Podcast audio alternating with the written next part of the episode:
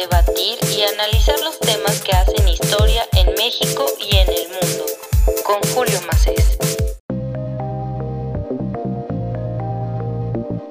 En este episodio vamos a entrevistar al periodista Agustín Salgado. Puedes ver parte de su trabajo en Gato Pardo. En este nuevo episodio de la Gaceta de México me da mucho gusto recibir al periodista Agustín Salgado. ¿Cómo estás Agustín? ¿Cómo estás pasando estos días ya de eterna pandemia? Parece de eterno confinamiento y con nuestros respectivos sustos respecto a la pandemia. ¿Cómo estás? Muy bien, pues aquí resguardado, pero contento de estar contigo y poder, eh, poder platicar sobre, sobre este tema y y un saludo a todos los radioescuchas, a todos los que siguen tu podcast, que es muy bueno, por cierto. Gracias por la flor, Agustín. Oye, Agustín, yo te, te, buscaba para platicar sobre una publicación que hicieron ahí en Gato Pardo, muy interesante, muy compleja, y que particularmente me encantó la forma de escribir mucha analogía deportiva, y creo que va al caso, que es sobre Cuauhtémoc Blanco, ídolo en el campo, autogoles en la política. Y empiezan con una pregunta fundamental para esto. ¿En qué momento Cuauhtémoc Blanco pasó de ser el futbolista más amado de México, por algunos, a ser el gobernador peor evaluado del país y en este caso a ser el gobernador que se toma fotos pues con narcotraficantes y que parece que lo ve como algo común, usual, no sé, he escuchado declaraciones de Cuauhtémoc Blanco y pues para ser un gobernador que se toma fotos con integrantes el cártel Jalisco Nueva Generación, por ejemplo, pues da miedo que diga es un gobernador, ¿no te parece? Sí, caray. Mira, eh, te cuento un poco el proyecto, ¿no? El proyecto lo lanza Gato Pardo, lo lanzamos en las plataformas de la revista Gato Pardo, lo coordina Javier Risco, el periodista, ¿no? Y, bueno, hay un equipo muy grande, bueno, un equipo de periodistas investigadores, de guionistas, una editora, pues, Cecilia García, y entonces eh, la idea es responder, eh, eh, hacer una serie de podcasts que respondieran a la pregunta en qué momento, ¿no? Exacto. Y entonces pusimos ahí algunos temas en esta primera temporada, ya está preparando una segunda temporada, y uno de los temas que escogimos fue como encontrar la respuesta en qué momento Cuauhtémoc Blanco pasó de goleador a gobernador. ¿Qué fue? y para no normalizarlo. ¿no? Hay otros temas también muy interesantes y se han, ido, se han ido estrenando a partir del 13 de enero, creo que fue la primera vez que se lanzó ahí de Cuauhtémoc Blanco, pero también en qué momento los niños empezaron a migrar solos. ¿no? O también en qué momento, eh, a lo mejor muy chilango pues, pero en qué momento los ríos de las ciudades de México se entubaron. Otro capítulo también interesante era en qué momento dejamos de utilizar el el servicio postal mexicano, ¿no? Dejamos de enviar cartas, pues. Y también en qué otro, en qué momento el metro de la Ciudad de México se convirtió en, un desastre, pues, ¿no?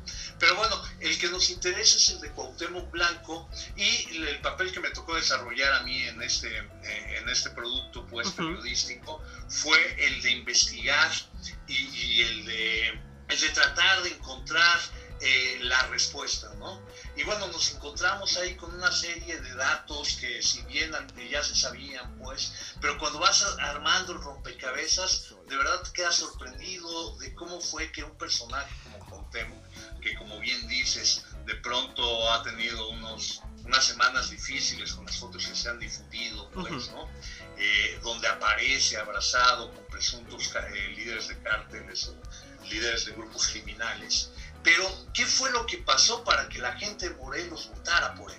Sin duda, es una pregunta yo creo que, que fundamental. ¿Cómo es que pasa de goleador a gobernador. ¿Sabes que también resulta muy interesante y lo tienes en el texto? De lo, no quiero decir sumiso, pero sí, vámonos, venga, sumiso que es en algunas ocasiones con su representante, porque me gustaría que nos explicaras cómo va una parte del proyecto que se tenía de Blanco como gobernador, ¿no? Bueno, primeramente como alcalde, ¿no? Sí, mira, por ejemplo, eso que, que me comentas de su representante, nos dimos cuenta al hacer la investigación que es el representante el que decide que Cuauhtémoc Blanco entre a la política. Exacto. Todos sabemos que antes de ser gobernador, Cuauhtémoc Blanco fue presidente municipal de Cuernavaca en el 2015.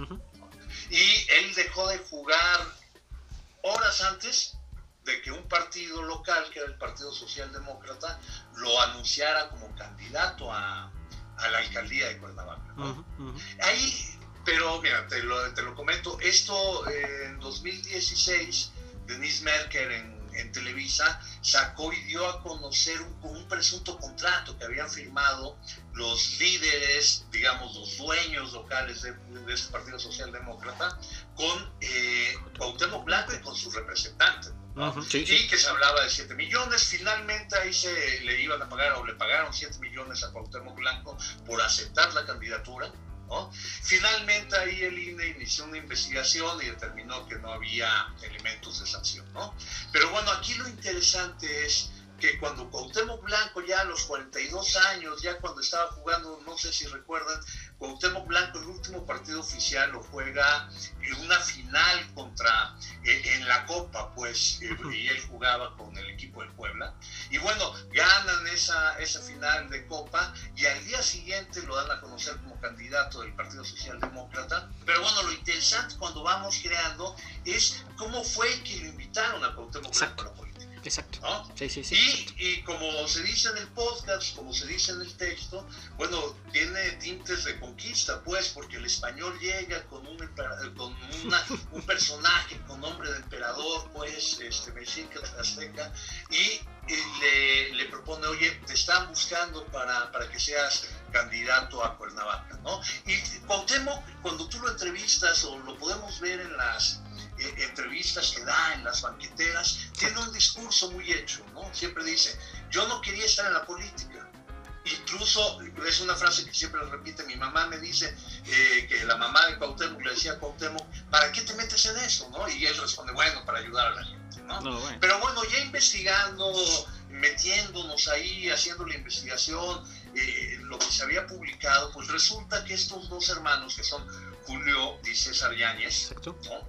Que son del, eh, del, Partido Socialdemócrata, tenían la idea como de poner candidatos eh, que no fueran de la, eh, de la clase política, ¿no? uh -huh. el, el, político tradicional. Uh -huh. Y en una de esas, ellos eran amigos de infancia de otro jugador, pues, que curiosamente no se llama Cuauhtémoc, pero sí Moctezuma, Cerratos, ¿no? Sí, no, jugó bueno. en el América, jugó en los Pumas, y entonces se acercaron con él y le propusieron, por esa figura, él siendo de Morelos, esa figura, lo que apostaban nunca lo pudimos confirmar porque ya de, en estos años de investigación se hizo el año pasado, pues, pero ya es un tema que no quieren abarcar. Creo que resulta un tema muy interesante porque no es alejado a cómo otras figuras del espectáculo, de los deportes, se acercan a la política. Y, y, también sobre eso me gustaría preguntarte, ¿qué opinas respecto a esta relación que existe? Que yo, yo digo que es muy complicada, muy delicada, difícil de analizar en muchas ocasiones entre los outsiders, la gente que no viene de la política, sobre todo que viene en este particular caso, pues del mundo del deporte o de los espectáculos, gente de este estilo, que de repente resulta muy atractiva para los partidos políticos y ya vemos cuáles son los resultados. Y un buen resultado y un buen ejemplo para comparar lo que podría llegar a suceder, pues es el caso de Cuauhtémoc Blanco. Claro, mira, te comento un poco, un, eh, hay una circunstancia que está dentro de las declaraciones que se hizo a partir de esta investigación del INE pues de, de, lo que se dio a conocer de los 7 millones. Uh -huh. Y bueno, resulta que el representante eh, de Cuauhtémoc Blanco, Cuauhtémoc Blanco y los hermanos Yáñez Moreno, que son de este partido socialdemócrata que buscaba mantener el registro, no, no, no apostaban a ganar Exacto. la elección, uh -huh. pero sí a tener los votos suficientes para poder seguir dentro de, eh, como instituto político, pues se reunieron aquí en Polanco, en la Ciudad de México, en un restaurante, creo que se llamaba La Aceituna, ¿no? Uh -huh. Y entonces estaban hablando, estaban hablando de, de, la propuesta que le hacía el Partido Socialdemócrata Cuauhtémoc Blanco, y bueno, alguno de los hermanos declaró ante el INE que, que Cuauhtémoc cuando vio, eh, se enteró de lo que se trataba, literalmente dijo, oye, pues a mí no me gusta la idea, pero yo voy a hacer, eh, refiriéndose a su representante, voy a hacer lo que tú siempre me has dicho, como siempre, uh -huh. ¿no? Y, y, y, y, se lanza como candidato. Exacto. Sí, ¿no? Y aquí lo sorprendente es, y yo estoy seguro, así como Cuauhtémoc Blanco rompía quinielas, pues, futbolista, uh -huh. rompió esa quiniela, ¿no? Cuauhtémoc Blanco empezó con quien de, las encuestas lo ponían en tercer lugar por ahí de abril, pues. Uh -huh. sí, ¿no? sí. Debajo de la candidata del PRI y debajo del candidato del PRD. empezó la, la, la, la contienda, toda su campaña fue, estamos hablando para la campaña para el alcalde de Cuernavaca, claro. fue enfocada en su figura como futbolista, pues, ¿no? Así eran los spots, eso era, iba a, los, a las colonias en Cuernavaca y regalaba balones, eh, firmaba playeras, incluso este con- eh, contrato que, bueno, Cuauhtémoc y, y su representante, por supuesto, dicen que nunca existió, los hermanos dicen que sí existió. Bueno, este presunto contrato eh, establecía y tenía cláusulas como que le decían a Cuauhtémoc que tenía que firmar eh, balones y playeras y de manera agradable, No, bueno. ¿no? Que era parte de lo que tenía que comprometerse. ¿no? Claro, claro. Y bueno, un mes antes de la elección, de pronto Cuauhtémoc en las encuestas ya aparece en segundo lugar debajo de la. La gente, también platicamos con varios este, reporteros que cubrieron esa contienda electoral, entre ellas Verónica Vacas, que nos ayudó muchísimo para, para la investigación, nos decían que ahí la sorpresa ya en el mismo PR, en el mismo PRD decían, ya no alcanzamos a, a nuestra contendiente del PRI, pues, y ya nos rebasó Cuauhtémoc, esa era la sorpresa. ¿no? Claro. Finalmente llega el día de la elección y gana con 8 mil votos de, de ventaja. Exacto. Y lo que tú me dices es muy cierto, ¿no? Fue un caminito que ya estaba, pero que a partir de Cuauhtémoc Blanco eh, se retoma más. Y entonces aparece la figura de Manuel Negrete en la alcaldía de Coyoacán. Este, sí. aparecen eh, la gente, diga, ¿para qué nos vamos, no? Esta candidatura anunciada en Quintana Roo, bueno, ya es el extremo. ¿no? Sí, no. El claro. personaje No, que, además cínicamente te puede salir este, eh, se me fue el nombre ahorita, pero eh, puede salir y te puede contar pues en sus programas, en, en- en sus espacios, cómo, cómo disfrutaba de, de los recursos de presidencia cuando era amigo de los hijos del presidente. Exacto. No, es eso. A, a mí particularmente, estás hablando del caso de Roberto Palazuelos, por ejemplo. Claro, Eh, a, a mí me parece un personaje horrible. o sea, te, lo puedo decir así, ¿no? De, claro, y que, se, y que este tipo de personajes salgan en política y sean los que toman las decisiones, como el caso de Cuauhtémoc Blanco, y estoy seguro que en, en la investigación de Gato Pardo lo revisaron muy bien desde su periodo como alcalde a como gobernador, pues su círculo cercano son sus familiares o amigos del deporte, representantes. La verdad es bastante escandaloso. Pero a ti, Agustín, cuando tú escribes, cuando empiezan esta investigación a buscar acerca y sobre Cuauhtémoc Blanco, ¿qué, qué te viene a la mente? Dices, este es un choque brutal. ¿Cómo es posible que un personaje así, que a duras penas da una declaración de 10 palabras, se ponga a gobernar un estado? Eh, eh, Es que eh, para mí el choque es abismal, ¿sabes? sí, no, y además eh, parte, tú lo ves y para poder ganar confianza con Cuauhtémoc tienes que hablar de fútbol. No, no, bueno. No hay claro. manera, ¿no? Incluso algunos de sus colaboradores que, que también la historia de Cuauhtémoc en, en Morelos ha sido muchos encuentros y desencuentros, ¿no? Se pelea muy fácil, Sí, sí. ¿no? Y termina en juzgados las peleas que tienen. Ahorita con los hermanos Yáñez Moreno hubo una, una acabó en barandilla, pues acabó en un ministerio público esa relación. Pero bueno, la gente que empezó a colaborar, él, esta estructura de la alcaldía de Cuernavaca, bueno, un abogado sí me decía, es que yo llego con Cuauhtémoc las veces que tenía audiencia con él, Ajá. Explicaba las cosas, él eh, tenía que ver en el área jurídica, y le decía, y no podía entender eh, lo que le estaba explicando si no lo transmitía o no lo hablaba en un, eh, lenguaje fútbol. Y entonces, sí, lo que me dices es muy cierto, es de verdad sorprendente cómo estas personas que más allá que no tengan ninguna preparación o experiencia administración pública, pues tienen un perfil que les lleva a tomar decisiones y decisiones que nos afectan a todos. Sin duda. No, sí, ¿no? sin duda. O sea, no, no hay manera que él solo pudiera diseñar una política pública. Correcto. Totalmente de acuerdo en eso. Y entonces dices, bueno, se va a acercar un buen equipo, pero cuando ves que el equipo, su jefe de la oficina de presidencia, pues es el que era su representante de fútbol, ¿no? Creo, creo que eso dice mucho de quién es Cuauhtémoc Blanco, ¿no? y, y el equipo que va conformando, ¿no? Y si fuera por ello estaría seguro que habría más personajes cercanos, familiares a él dentro de la estructura de gobierno. No, sí, sin duda. No creo que también salieron muchos reportajes sobre la influencia de su hermano en algunas tomas de decisión. hermano Ah, es su medio hermano. Ujú.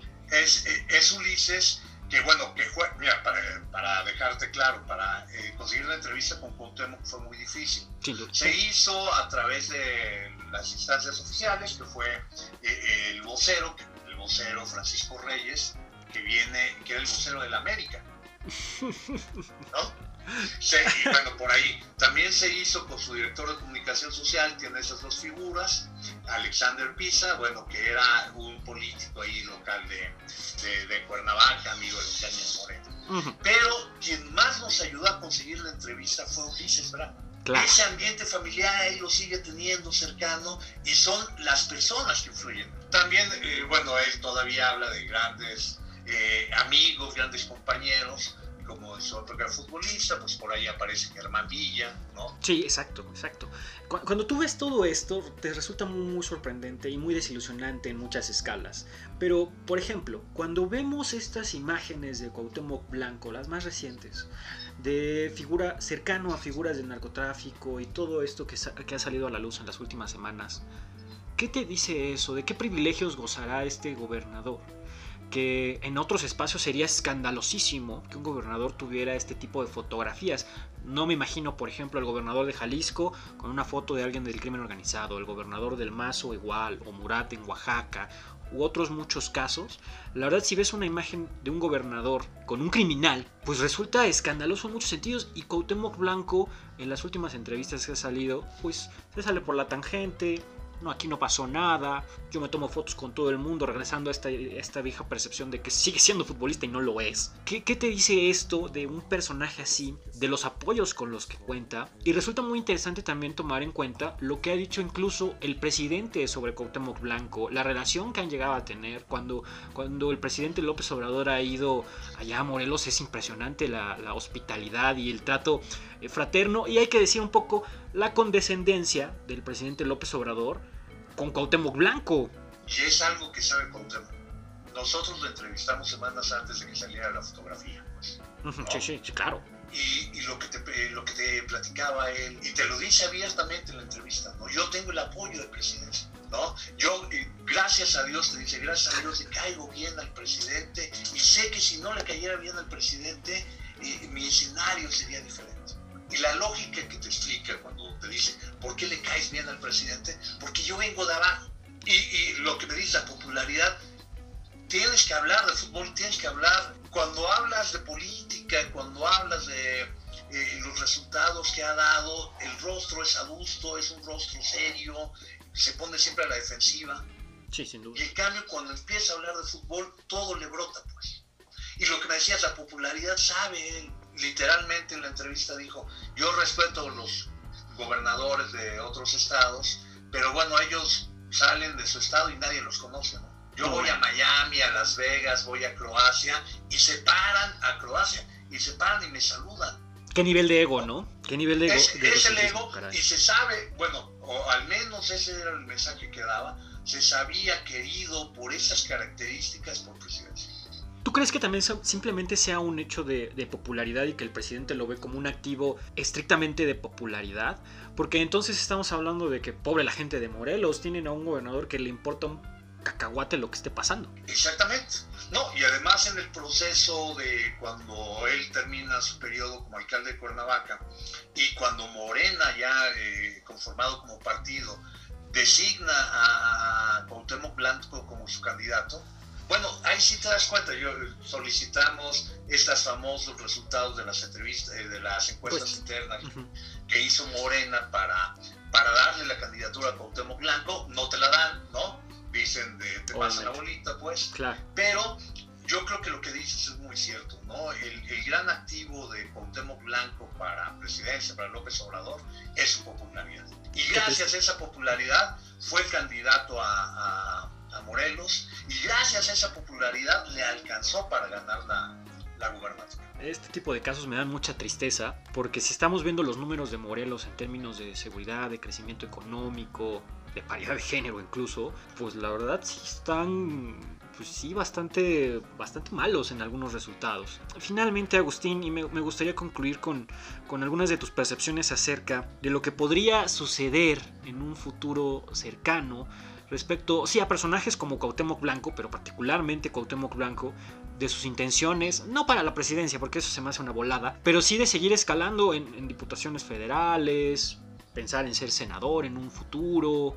¿Qué te habla de eso de personajes populares, muy populares, como él dice, que lo conocen hasta Croacia, y de la relación con la, política, las viejas figuras de la política, la forma de hacer política en México, la forma de gobernar en México?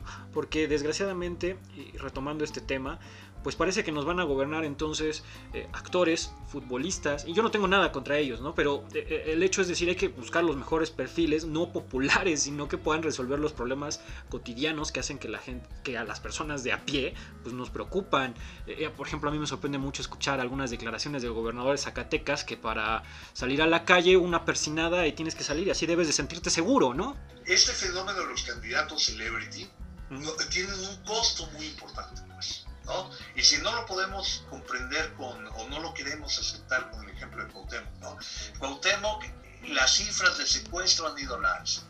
Las de feminicidio han ido al alza. El homicidio doloso ha ido al alza. ¿no? Si nos preocupamos también por desarrollo económico y demás, también las personas que están en, situación de pobreza han aumentado a partir de la, de la llegada de y, como, y, eh, lo que dices es muy cierto, ¿no? ¿Qué pasa con la clase política tradicional? Eh, no sé qué pasa cuando se ven desplazados por esos candidatos, ¿no? Sí, ahí, ahí, hay un choque importante y sí, el fenómeno no sé cómo, cómo pueda parar, pues. Mucha gente sí vota por la figura, vota por la popularidad y los costos después los terminamos pagando. Sí, desgraciadamente. Y, bueno, Cuauhtémoc dice, lo, lo pueden escuchar en el podcast, en qué momento MX, dice, todo el mundo me dice, lánzate, ¿no? Lánzate para el 24, aunque sea la jefatura de gobierno. Qué impactante.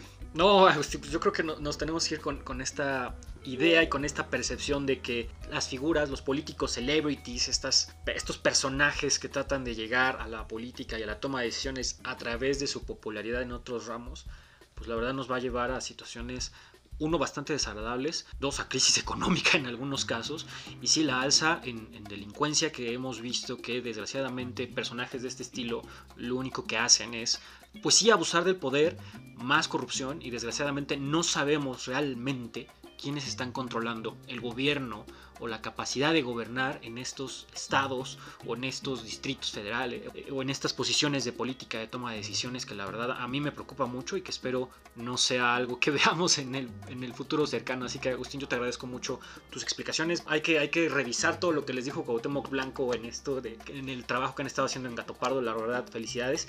Y yo creo que abordar a personajes así es muy complicado, así que te agradezco mucho la conversación. Sí, nada más para terminar, te repito, fue un trabajo donde estuvimos varios, estuvo Verónica Vacas, Gloria Trujillo con el, eh, con el guion, que fue muy bueno, la voz de Javier Risco, la edición de eh, Cecilia García, ¿no? Pero te agradezco muchísimo que nos hayas invitado y bueno, atentos a tu trabajo también. No, hombre, muchísimas gracias, Agustín.